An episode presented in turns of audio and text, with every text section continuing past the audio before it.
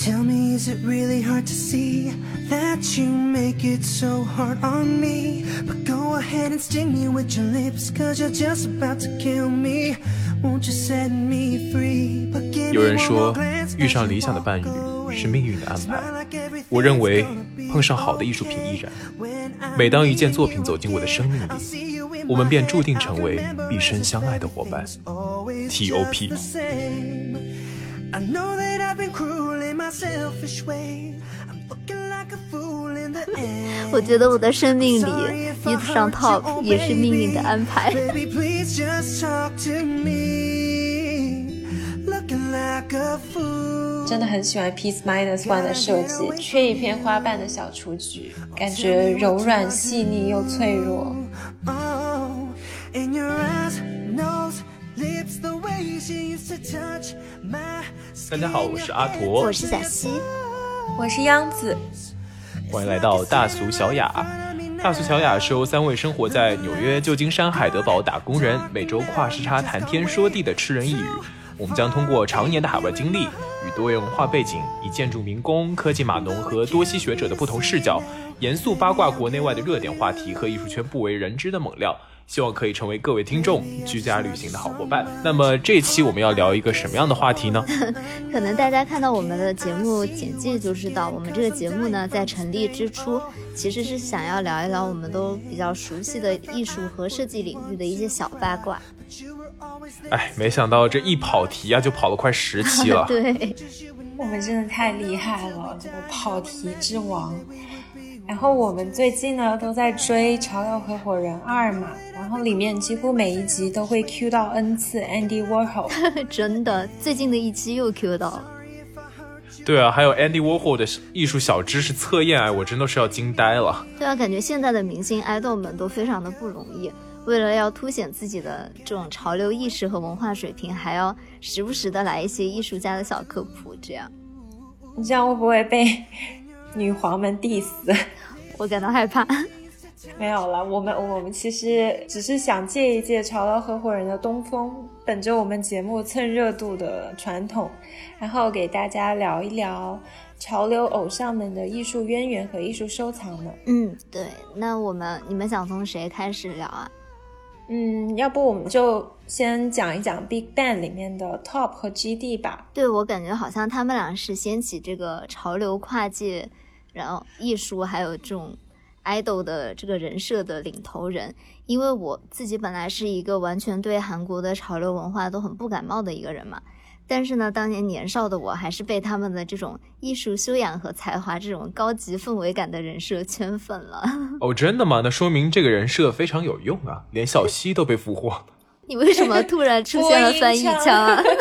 对啊，其实我对小溪粉上 Big Bang 真的记忆非常深刻，因为我记得那时候小溪，呃，有一次我们俩是室友嘛，嗯、然后我有一次看到他 iPhone 的壁纸是一个银发的不知名男人，真的我 就好羞耻哦！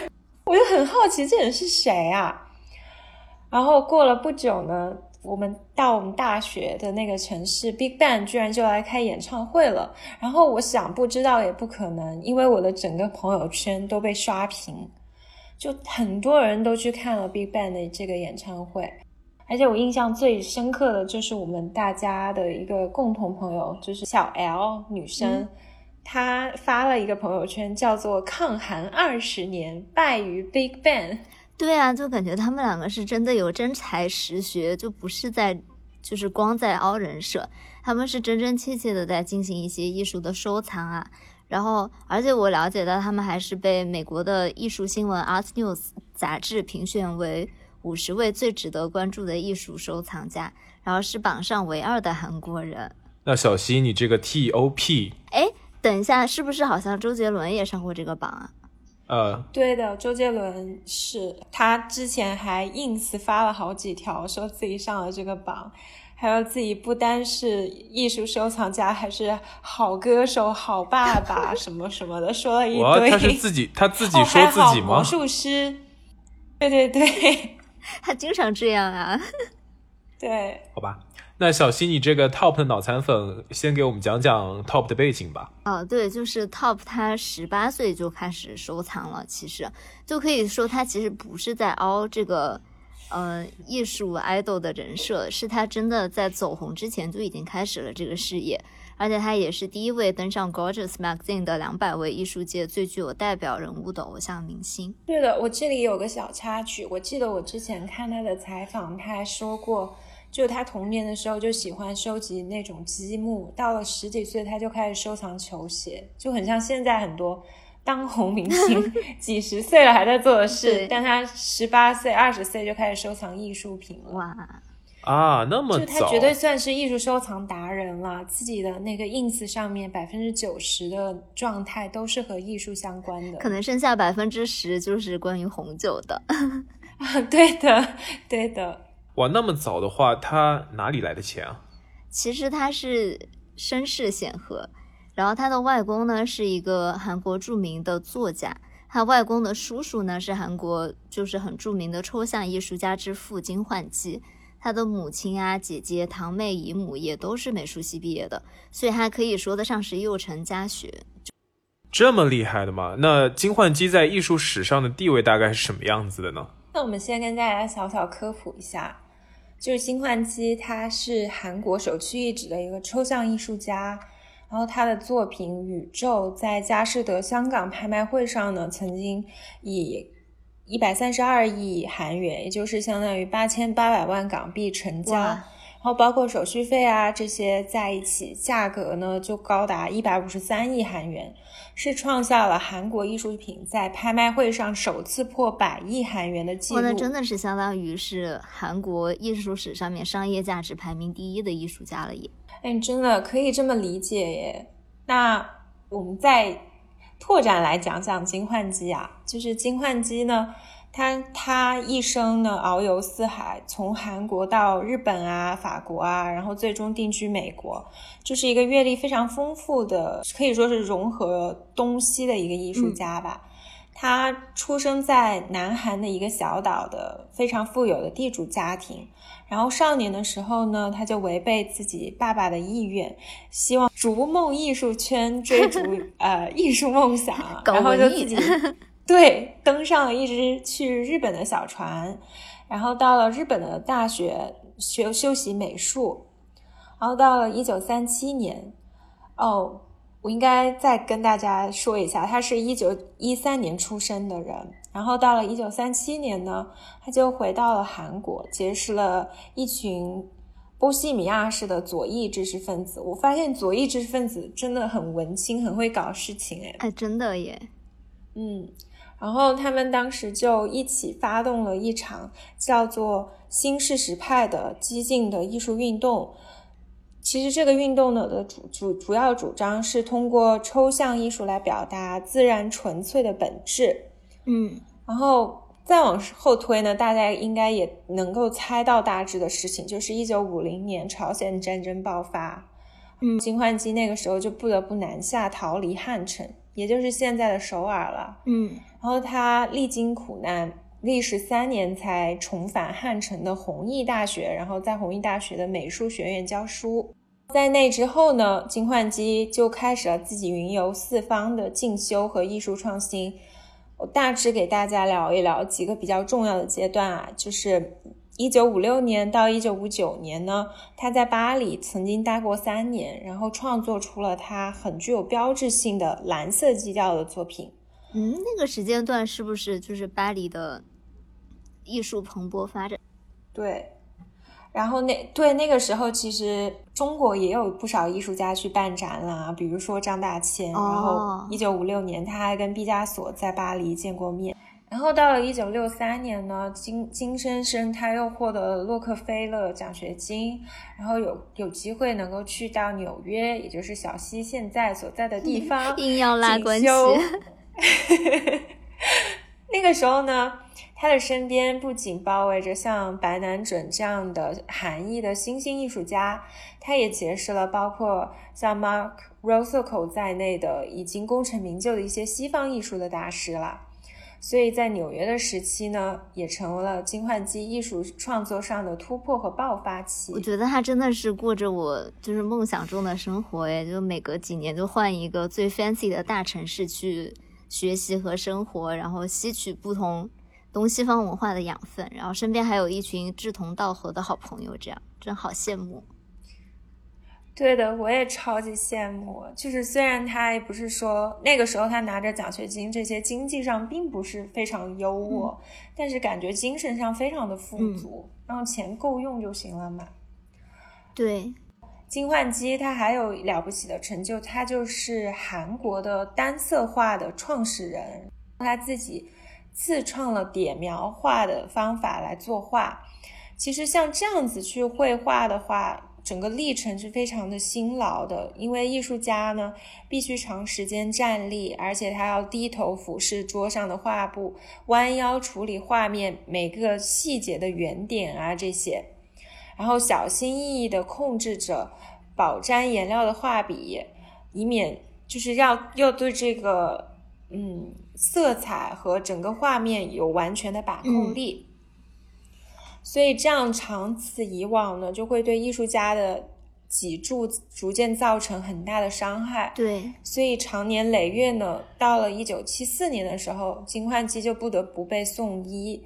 但是他在接受这个脊柱手术之后呢，却很遗憾的没有痊愈，所以他六十一岁便辞别人世了。哇，好年轻啊！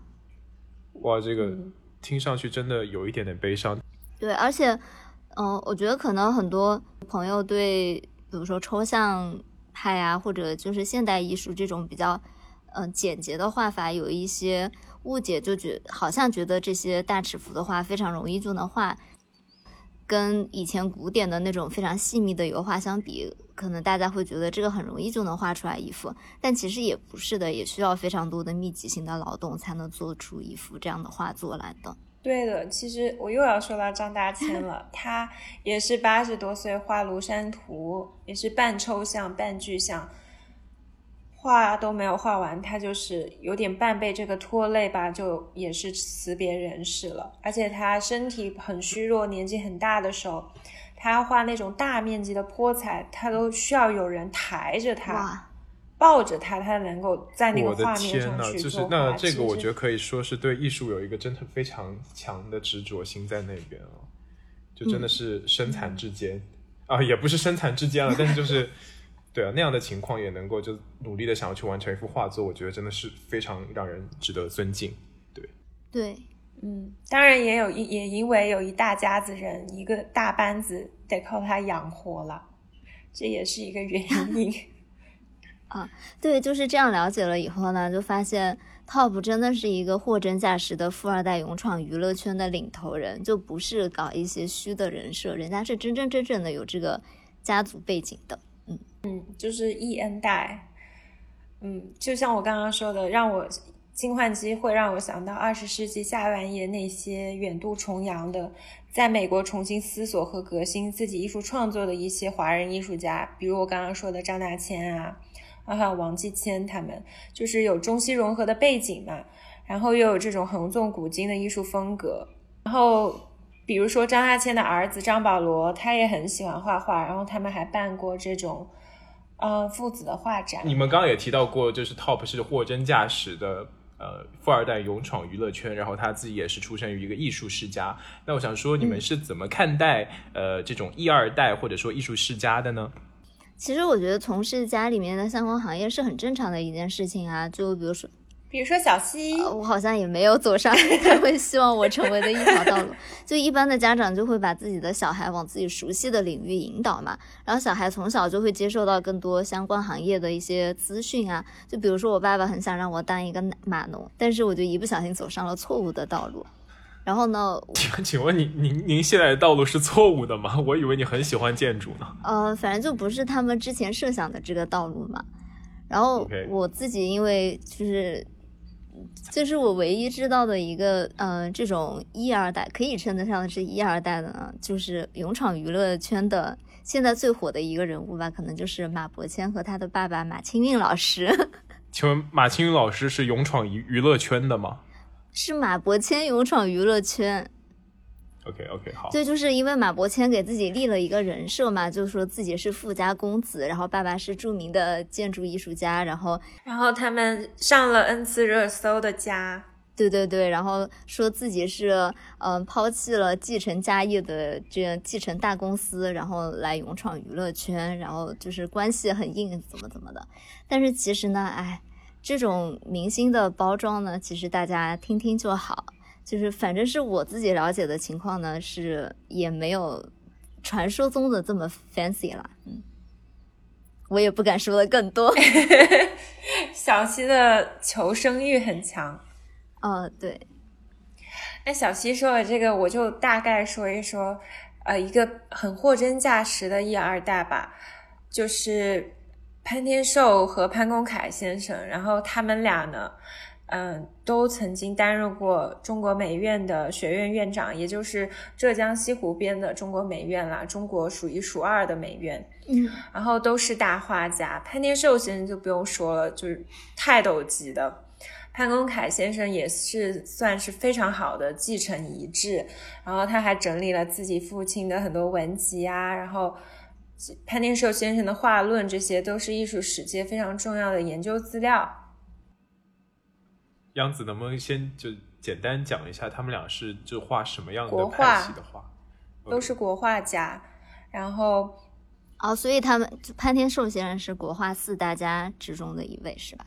当然，这个四大家各家有不同的定义啦，但是在我的心中啊，呃，比较公认的吧，四大家就有呃傅抱石、齐白石、潘天寿、黄宾虹这样几位大师，然后他们有不同的领域啊，花鸟啊、人物、山水这些，然后潘老他主要是嗯、呃以花鸟最为出名，对，那我我我可能就是要讲的，就是大家可能都比较熟悉的，呃，非常有名的艺术家蔡国强和他的女儿蔡文优啊。嗯，然后就是呃，蔡国强的话，大家都知道他是用一个呃独特爆破规模和形式，用火药作为艺术的表现手法，然后真的可谓就是艺术就是爆炸。然后他的女儿呢，其实也很早就接触到了艺术，毕竟生长环境让他就耳目耳濡目染的嘛。他在五岁那年就收到了他的第一台相机，然后也接受了良好的教育。他毕业于罗德岛设计学院和金史密斯学院，然后他就是我们隔壁的学校的。就是你们隔壁的学校，OK，right，、对，然后就对于他来说呢，他在自己的采访当中也提到说，呃，艺术就是一种力量，然后这种力量呢，可以将一个想法转化为大家可以去体验，然后可以去分享的，呃，具有创造性的能量。然后就呃，采访当中别人问他说，呃，他是怎么看待自己的父亲的？然后他就说，呃，他觉得作为自己父亲的女儿，最棒的一点就是能够去呃自行其事的培养他自己的兴趣爱好。如果只是借用自己的努力，而缺少了他的理解，然后他所给予的支持，呃，他根本就没有办法去追寻现在的方向和想法。然后又对，我觉得你好像跟我看了他们俩的同一篇通稿，哎，对对啊，对，的确就是这样子。对，就是因为前段时间好像蔡文又出了一本书嘛，然后所以就是铺天盖地的那段时间，我就看了很多关于蔡国强先生和蔡文优的一些通稿。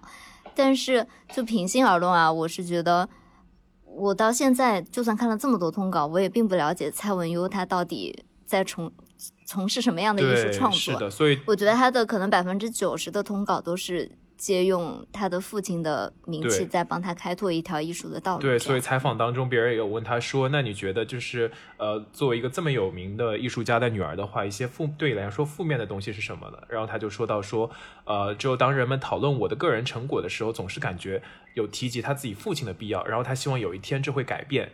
然后其实我觉得很多艺术家的二代都是这样子，因为起点比较高嘛，然后就是。”呃，就可能在自己小时候的成长环境就比较有利于去往这个方向去发展，但是如果想要做出自己的成绩，然后或者说是呃脱去父母的光环的话，也会比普通的人来说要难上加难一点。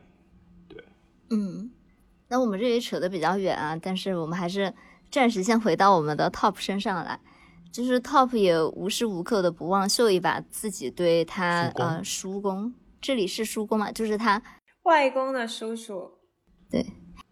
但我觉得 Top 跟别的一二代稍微有一点不一样，就是他是自己作为 idol 是一个流量的担当嘛，然后他有利用自己的流量，然后把更多的不了解艺术行业的人吸引到艺术这方面来，所以我觉得他是一个一二代的，可以说是流量担当吧。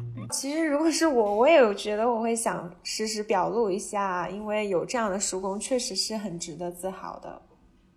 对，就是他，他对自己叔公的支持还表现在方方面面啊。他不仅在一场拍卖当中以八百万港币的价格竞拍到了自己叔公的作品，还将自己叔公的一些名作，比如说《鹿》，融入到了自己 solo 的 MV。请问买自家叔公的作品还需要就是以原价买，不可以给点打折吗？Sorry，不是啊，他是竞拍嘛，哦，OK，OK 人家都已经到这种 level 的艺术家，好，其实你可以走关系买到对，好，可能我比较 low。OK，Sorry。嗯，没有啦，但是就是因为大家都知道 Top 是作为 Big Bang 组合里面的一位成员出道的嗯嘛，所以他自己有自己的 solo MV，其实是很难得的一个机会。嗯但是他每每有这样的机会的时候呢，就会就宣传一下自家亲戚。不仅是自家亲戚啦，会融入一些艺术的理念到自己 MV 的创作当中。嗯啊、那还挺酷的感觉。对，对啊，我觉得他最酷的一支 MV 就是这个 Doom 哒哒。对他的这个 MV 里面还有很多有意思的细节，就是没有看过的小伙伴们可以去稍稍补一下课。就是他在 MV 里面的造型、装扮以及整体黑白的风格都是在向达利致敬。然后 Top 在这个 MV 当中也 cos 了一个上弯的翘胡子的造型，这也是达利本人最具有标志性的一个造型之一吧。他还挺适合这个翘胡子的。哦，所以这个名字是达达主义的意思啊，可能是我知道的为数不多的艺术而且这个。MV 里面，Top 还效仿达利，戴着那个镶着时间之眼眼罩的经典的造型，然后以独眼龙的形象出镜。而且 Doom 哒哒还致敬了很多幅达利的名作，比如《Baby Map of the World》这些。就你们如果之前不跟我讲的话，我就不知道他是从哪儿来的。然后我现在就觉得说，他能够把这种 Doom Dada 这种呃，把达达主义这种东西融入在自己的 MV，我觉得感觉就说啊，原来他是从就是这个流派来的，然后就觉得嗯，上到了一课。对，嗯就是阿陀，既然达达主义是你知道的为数不多的，就是艺术概念之一，你要不要给大家稍微简单的讲一讲，就是达达主义到底是一个什么样的？行，达达主义它是一场兴起于一战时期瑞士苏黎世的文艺运动，然后它主旨呢是去颠覆和摧毁一些固有的，就是当当时那个欧洲社会的一些文化秩序。然后这个主义的信奉者呢，一般是呃中产，他们他们信奉的是中产阶级的价值观催生的第一次世界大战。然后呃，这种价值观呢是一种僵化的、呆板的、压抑性的力量，不仅仅体现在艺术上，而且还体现在日常生活的方方面面。就我想说，这个其实我觉得 kind of 跟我们现在这个社会还是有一点关联的。就是现在咱们中产阶级的价值观就会说，放在今天的社会有那种内卷、九九六过劳。然后其实我在想说，呃，其实达达主义感觉像是一场反叛，不知道在现在的中国社会会不会呃有一些中国式达达主义艺术表现的兴起，其实还挺期待的。他就是用一种比较荒诞的手法表达对现在整个社会价值体系的一些反叛吧。嗯对，有一种愤世嫉俗者的表现的感觉。对，其实跟现在我们生活的这个社会也挺契合的。是，然后说回到我们这个 Top 身上来，Top 其实还跟非常多有名的大艺术家都关系非常非常的好，甚至超越了普通藏家。然后是真的有一种在打入艺术圈、艺术界的这种感觉。之前我都看过他的 ins 上面有 po 好多和村上隆的合照啊什么的，我真的感觉哪里都有村上隆这位 social king 哎。真的。交际花。我还记得 Top 他在 ins 上感谢村上隆，说村上隆曾经花上五年的时间为他画了一幅画，而且还特意把 Top 的人像也加到了画面上。哇，哇，那挺厉害，都画进画里了。那小西的话，如果小西作为一个大艺术家 不要这样捧杀我好吗？OK，那如果你以我跟杨子分别作为 concept 的话，会设计什么样的建筑呢？你是这是在对我进行一个临场测试测试吗？好可怕！你话都说不 准了。但是就是，但是就是，呃，村上龙也只是把它加在了他的画上面而已啊，也不是把它当做灵感来进行创作啊。你这要求的也太多了吧？哎，我以为你看到我的话就是会有非常多的灵感呢。哎，怎么办？你还想要当我的艺术缪斯？对，我要当你的缪斯呀。仿佛重现了你们两个每天在群里的互怼日常。不过啊，我们还是说回 Top，又离题了。我们老离题，Sorry。然后 Top 呢，其实它最出圈的应该还是和顶级拍卖行苏富比合作的，然后当年在香港办的慈善拍卖。我不知道我的读音对不对，请小伙伴们 T T T T O P 不要 diss 我，就是 T T Top and Sotheby。啊，这个 hashtag，然后这个场拍卖的成交金额高达一亿三千六百万港币，不但，嗯，就是刷新了拍前的最高估价，而且还创了很多拍卖记录，成为了香港主拍卖季总成交金额最高的西方当代艺术拍卖。好厉害呀！不仅是我喜欢的男人。而且呢，这场拍卖很有意义的地方还在于，它的部分收益捐给了亚洲文化协会 （Asian Culture Council），用来培育亚洲的新晋艺术家。哇，那可真的是，他可真的是跨流嗯流量跨界领头人，就是连大的拍卖行都要来蹭蹭他的热度。每一句都要，每一我每说一段就要夸一句。所以这个拍卖里面有什么样的拍品呢？这场拍卖呢，它其实主要覆盖的是当代艺术的领域，不仅有西方艺术的作品，还涵盖了很多亚洲艺术家的。画作其实蛮贯彻 Top 自己的理念的。Top 他之前在接受采访的时候就说过，西方藏家倾向以西方艺术为焦点，而东亚洲的藏家呢就更乐于开放的拥抱东西方的艺术。嗯，Top 他自己作为崭露头角的新一代的亚洲藏家的代表之一，他策划的这场拍卖呢，它主旨就在于展现艺术跨越文化界限的概念，然后给收藏圈的很多新进的势力很多新秀造势。哇，真的是有思想的男人就是这么帅！这小谢太狗腿了。对啊，但是他确实也是达到了他这个造势的目的，因为我之前也看到，就是 ins 上面婉婉夫妇，就是国内新晋的，嗯，什么收藏新势力，他们和 top 的合照。对的，我也看到了耶。但是央子，你好像还是没有说哪些艺术家的作品诶。阿陀看拓不说破呀。那我随便举几个例子啊，其实当时送拍的亚洲艺术家就是作品。送拍的亚洲艺术家呢，就包括，呃，明和荒平，然后武木田志央等等。然后其中，呃，明和荒平的作品呢，还创作了一件和我们之前提到的那个 MV Doom Dada 密切相关的一个小一个雕塑，然后叫 Pixel Top Doom Dada。这一件 Pixel 雕塑呢是。用多颗透明的小珠子塑造的 Top 在 Doom Dada 里面的造型，而且还是和那只 MV 里面的另一个人物手牵着手，真的还蛮萌的。就是那个达利的 Baby 手牵着手，对，啊，真的很可爱。我要是有钱，我就买了。我也是，谁不是呢？然后。我我再接着说，Top 策划的这场拍卖其实还囊括了一些，嗯，他自己国家的艺术大师的作品。韩国人都还蛮爱国的嘛，蛮注重这些的。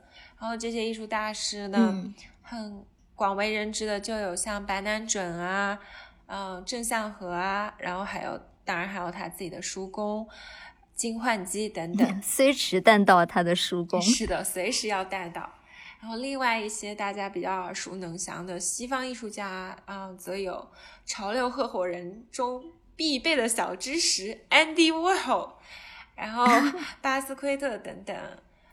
不过呢，嗯，这场拍卖当时的头条新闻其实还是应该来自西方艺术的部分，这个巴斯奎特的作品《士兵》。也就是当时上了各大版面的日本企业家前泽友作用五千七百万美元拍下的画作。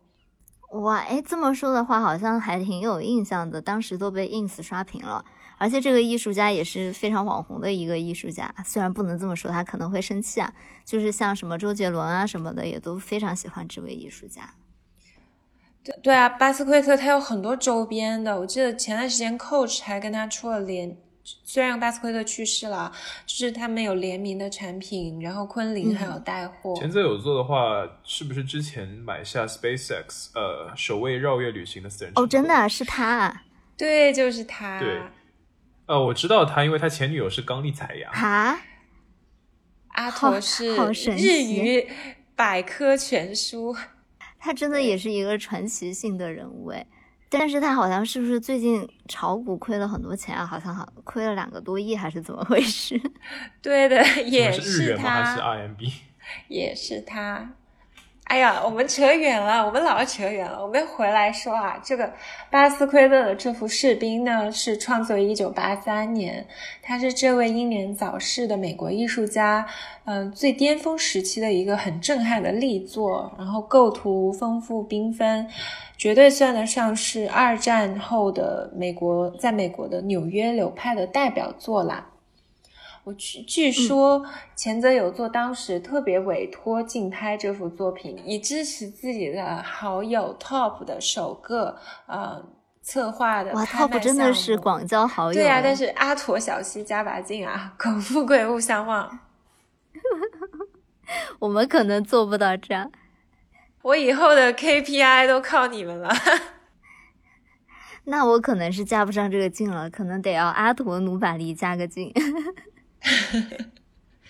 没有，但是有一说一，Top 的收藏实力，还有他就是优优越的社交能力啊，确实是非常让人叹为观止。他真的拥有非常多艺术小白都耳熟能详的艺术大师的作品，从现代艺术的巨匠，比如说什么毕加索啊、马蒂斯啊、莫奈啊，到还有就是我们的网红艺术大师大卫霍克尼啊等等，就是。说得上名字的，他都有收到。对的，而且他当时在苏富比的这场拍卖图册上写的话也是绝绝子。要不然阿妥来说吧，太吓人了。有人说，遇上理想的伴侣是命运的安排。我认为，碰上好的艺术品亦然。每当一件作品走进我的生命里，我们便注定成为毕生相爱的伙伴。T O P。我觉得我的生命里遇上 Top 也是命运的安排。Oh my god！小溪的彩虹屁结节。我想说，小溪呃这边有一个 小，这边有关于小溪的小八卦。小溪曾经用一款就是换脸的 APP，然后把自己的脸就是把自己性别变成男性，然后强行在群里让我们说，就是有没有觉得我我跟 Top 长得很像？啊！不要这样吧，我很害怕自己被网暴。爱他就是变成他。对，但是真的就是做这期节目之前，我对 Top 的了解也就是非常的肤浅，仅存于他是一个懂艺术的好男人，然后有艺术气息的男子。但是做完这期节目了以后，真的我沉寂许久的对 Big Bang 的爱又再一次被唤醒了。我印象中你有成绩 过，有的有的，在我懂事之后就有一点成绩了。没有，他的成绩是仅停留在他们去军军队的那一瞬，就是那一段时间。我怎么觉得这么多年来，你还是时不时会跟我 安利一下？但是有一说一啊，如果能够收藏一本他这场拍卖的图录，真的还挺有意义的。我很想收一本，在这里爱明示一下大家，下次的生日礼物可以帮我安排一下吗？这个要求有点高哎，但是我也还蛮感兴趣的。就是如果金钱不是问题，而且只能收藏一位艺术家的作品的话，你们会比较想收藏哪位就是艺术家的作品啊？想说这题是在内卷吗？是在比品味吗？哦，如果是我要选的话，我觉得小西可能会跟我选一样的，就是以前我们在那个 Tate Museum 英国的 Tate Museum 当中有看到一幅。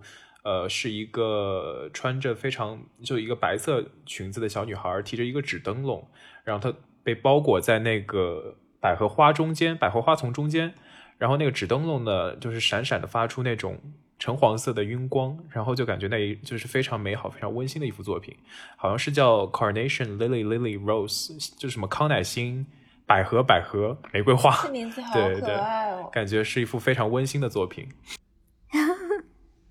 对，阿头可真是太少女了。但是呢，我突然觉得有点不好意思，居然被阿头看穿了我内心小少女的。就是呃，确实这是我非常喜欢的一位艺术家，嗯，John Sargent 的一幅作品。然后我当时第一次就是在生命中遇到这位艺术家呢，是在波士顿的一个博物馆看到了他一张非常小的水彩画，然后就被击中了。他的作品，嗯，他的作品很多都是那种光影非常的温柔，就有一种我不知道你们知不知道，现在一个摄影圈非常火的网红叫小五拉莫，他就像是二十世纪的小五拉莫。就是这种满满。难道大家不应该说他是什么二小五拉莫是二十二十一世纪的 Sergeant？为什么是反过来的？不好意思，不好意思。但是就是想让你们理解这种温柔的氛围嘛，就是蓝蓝黄黄的一片，然后非常温柔的感觉。嗯，然后嗯，他的作品其实是价格相对比较亲民的，比如说从几十万到几百万美元都能买到一幅。就是好像感觉比较，我努努力，可能有朝一日能够够上的感觉，是贫民窟女孩奋斗的希望。真好意外，小溪会选 Sargent 的，以为你会选一些比较反传统、比较暗黑系的艺术。对他真的是一个，就我我也没想到自己会喜欢一个画人像的一位艺术家，但是可能就是他画里面的温柔的气息，突然治愈了我吧。大家都说西方的，那我来说一个中国的好了。然后既然说给贫民窟女孩奋斗的希望，那我说一个给让人绝望、永远买不起的画吧，就是就是苏轼的《木石图》。哇，这简直！大先给大家科普一下，嗯，但这幅画已经很出圈了，应该大家都听说过、都知道了，但是还是。大概介绍一下，它是在二零一八年的佳士得的香港秋拍上以四点一亿港元落锤的，这还不包括佣金、手续费这些，所以加上可能差不多要快五亿了，就非常惊人的一个价格了。然后它呢，当然它就是古今中外第一偶像苏轼的作品啦。然后这个木石图呢，是苏东坡他在担任徐州太守的时候，前往萧县圣泉寺所画的一幅纸本墨笔画。然后他在一九三七年的时候，流落到了北京的书画古董商军阀吴佩孚的秘书长白坚夫手中。然后因为白坚夫他的妻子是日本人，所以这幅画后来就流散到了日本，经历了八十多年才。在两年前，经由佳士得回流到了国内，算是一件幸事了。对，是其实是他们自己专门派人去寻回来的啦，是自己努力的结果。然后大概说说为什么这幅画比较珍贵吧，因为大家有可能也听过一句古话，叫做“枯木竹石，万金争兽”，意思就是说苏轼画的枯木竹石。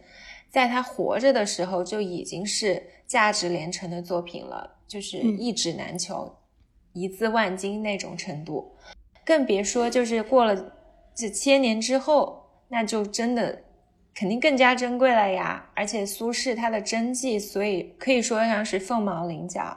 现在呢，据传只有两幅藏，一幅是藏在中国美术馆的《潇湘竹石图》，然后另一幅是在上海博物馆的。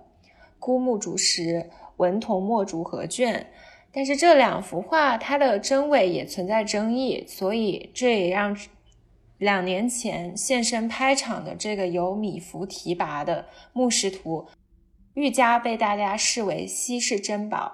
哇，真的就是相当于是孤本一样的存在，就是你在世界上再也找不到第二幅可以收买的苏轼的作品了。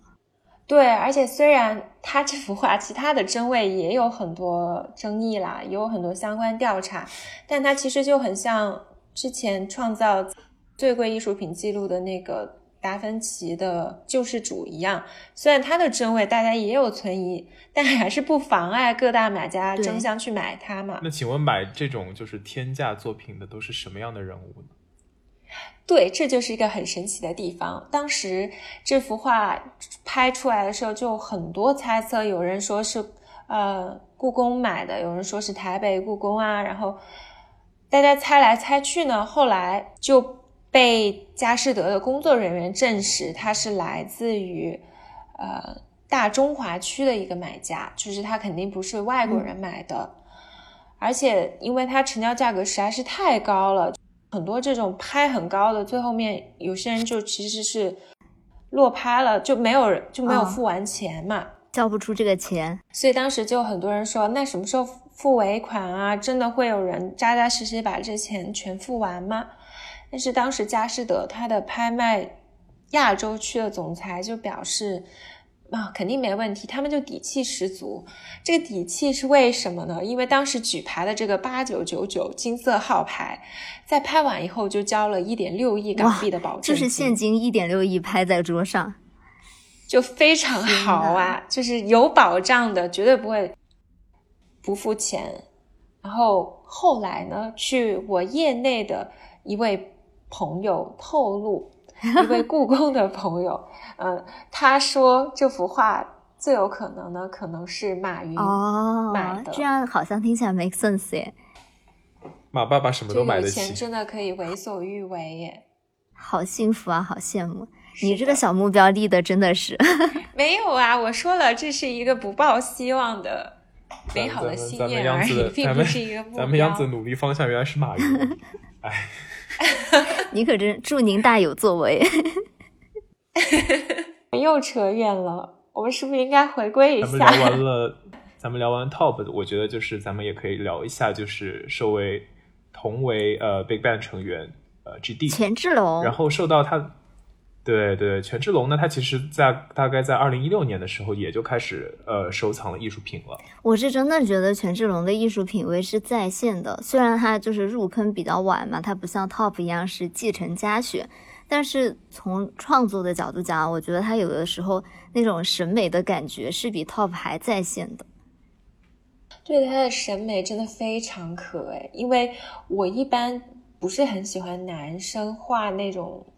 眼线啊，化很浓的妆，或者是穿比较女性化的衣服，但是一个她，一个张国荣，我觉得是完全能够驾驭那种穿高跟鞋啊，穿女装啊，他不是经常穿 Chanel 女装吗？对对对。然后画眼线，我觉得是完全 OK 的，就审美很在线。而且他的创作也真的是就是非常有才气的感觉，像他之前出的一些联名款啊。就是 Peace minus One，他的个人的品牌嘛，真的是上架一秒就售空，而且就是各路明星啊，都是以拥有他的一件联名款而就是纷纷自愿给他带货。比如说像什么欧阳娜娜、王子文，就经常穿他的那个非常有名的小雏菊和匡威的那个联名款的鞋。好像有一次，就是王子文还被骂上了。热搜 就是因为王子文就晒晒了一个他的那个鞋嘛，然后把这个鞋放在了高铁的座位上，就真的是，好像是脚，好像是脚翘到了什么桌板上，对他把脚翘到了高铁那个座位的上面，就是踩到别人的座椅了，真的是这个鞋可能都不愿意下地，就是因为这样被骂上了热搜。这这这这还算正面带货吗？这个难道不会减销吗？没有啊，可是就是会啊，这超难抢到的，对啊。对啊，我我印象很深，他之前出那个发卡，其实那都不算发卡，就是一个夹子。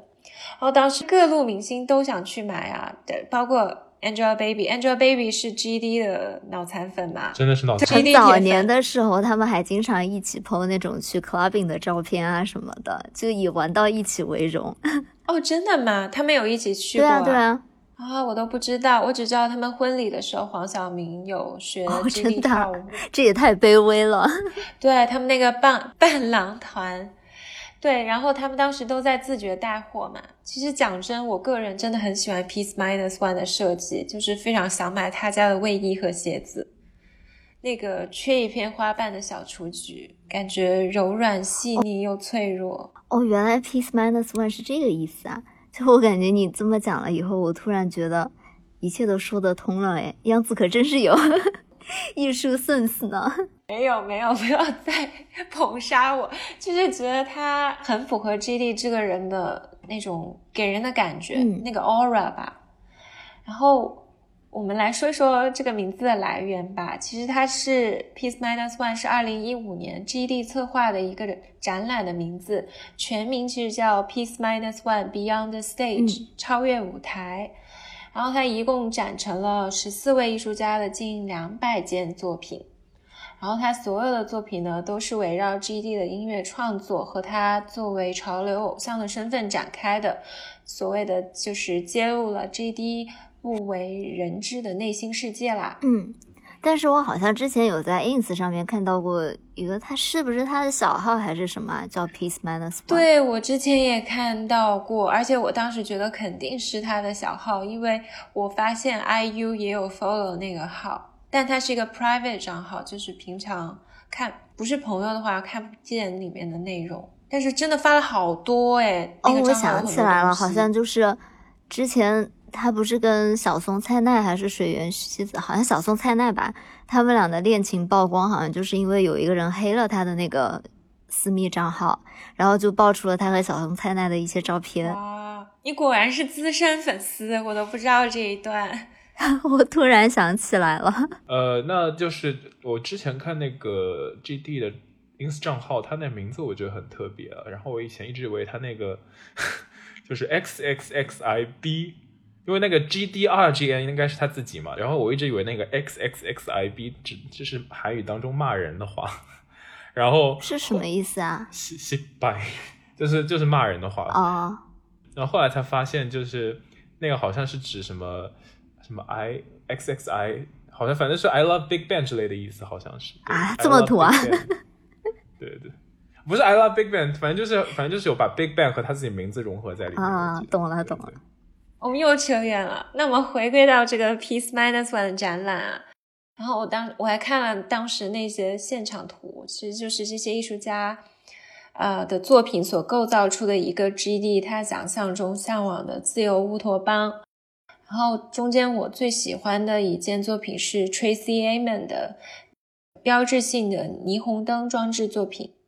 其实 Tracy Emin 算是一个土耳其裔的英国女艺术家，她在英国的国民度真的非常高。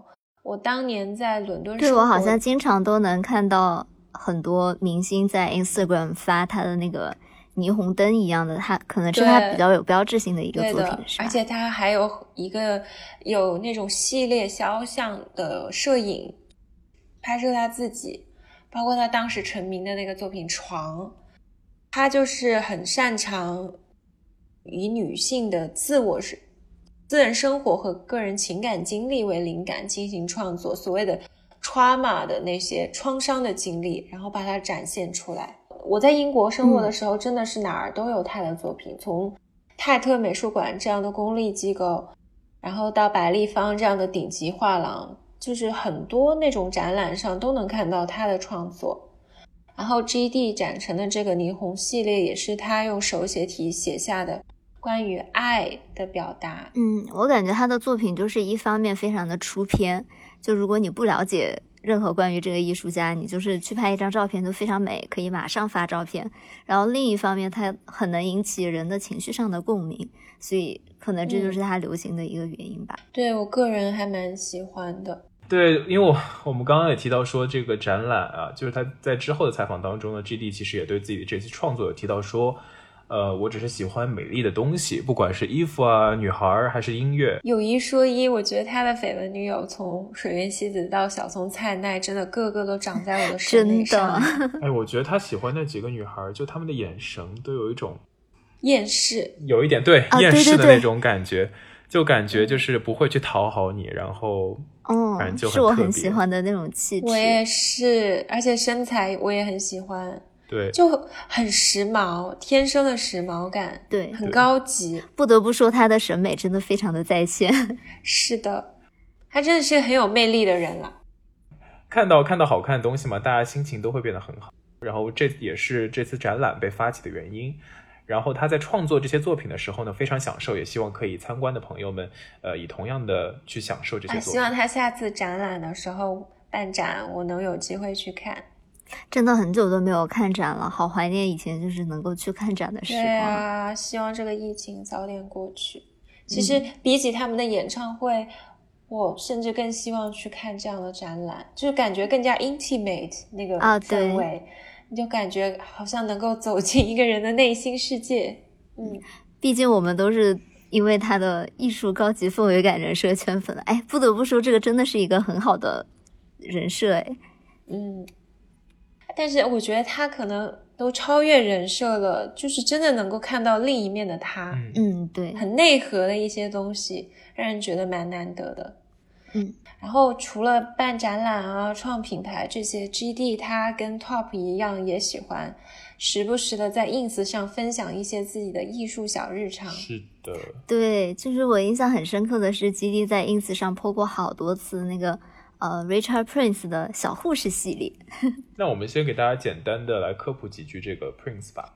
对，Prince 呢，他是一九四九年生人，他还蛮年轻的，这么来说，七十出头，艺术家中算啊，不算年纪大的嘛。然后他是擅长以美国的五六十年代低俗小说的封面女郎为灵感，然后以重新拍摄，然后再绘制。的手法创造一种似幻亦真的情境，所谓的一种用现成材料的再创作。哦，就是好像基地当时以三百一十万美元拍下了这个 Prince 护士系列当中十二幅油画里面的一幅，然后画中的女护士呢，就像杨子刚刚提到的，就是来自于上世纪五六十年代流行小说的封面，它是不是也是波普艺术？当中的一部分，我觉得它可能年代稍微靠后一些了啊，但是我觉得很多概念还蛮相似的，就是在大众材料中提取出来，创作一种 high art 的东西。嗯，对。然后 Prince 呢，他是先将这些照片扫描，然后再用油画的方式进行加工。他画的这个系列呢，每幅画都有不同的名字。包括温柔护士、疯狂护士、淘气护士等等，怎么这个画风有一点奇怪，像是什么奇怪的 play？对，嗯，然后 GD 呢抛过很多次的这个得意的收藏，还是他的专辑。金金用，阿驼来发音一下。空机用，就是权志龙啊！我是一个假粉。没事儿，那这通过这期节目呢，咱们也了解到了，就是我们一直所追随的这个偶像啊，Top 和 GD 啊，就其实他们还是有非常高的艺术艺术界上面的造诣的。然后，呃，他的一些审美也一直能够让我们就是受到一些怎么说，一直给我们很多很多源源不断的灵感。然后我觉得这可能也是他们除了舞台魅力上另一部分让别人可以看到的，就另一种层面上的魅力吧。我觉得，对，感觉好像跟自己喜欢的 idol 有了一个新的层面上面的交流，就是除了通过欣赏他们的音乐之外呢，还能了解到一些更私密的他们的一些审美的取向也好啊，还有他们背后的一些小故事。我是真的之前没有知道 Top 的家学这么的渊源呢，他真的是又帅气多了一分。对，真的是非常有才华的。好的，那我们今天节目就到这里了。如果大家呃对我们节目非常感兴趣的话，呃，也希望能够把我们的节目就是推荐给你们的亲朋好友。然后，如果大家有什么想要听的内容的话，也可以通过留言告诉我们，然后我们也会呃在之后的节目当中。呃，提供这些就是优质内容给大家。嗯，好的。嗯，大家也可以在小宇宙或者别的平台上面跟我们互动，给我们留言哦。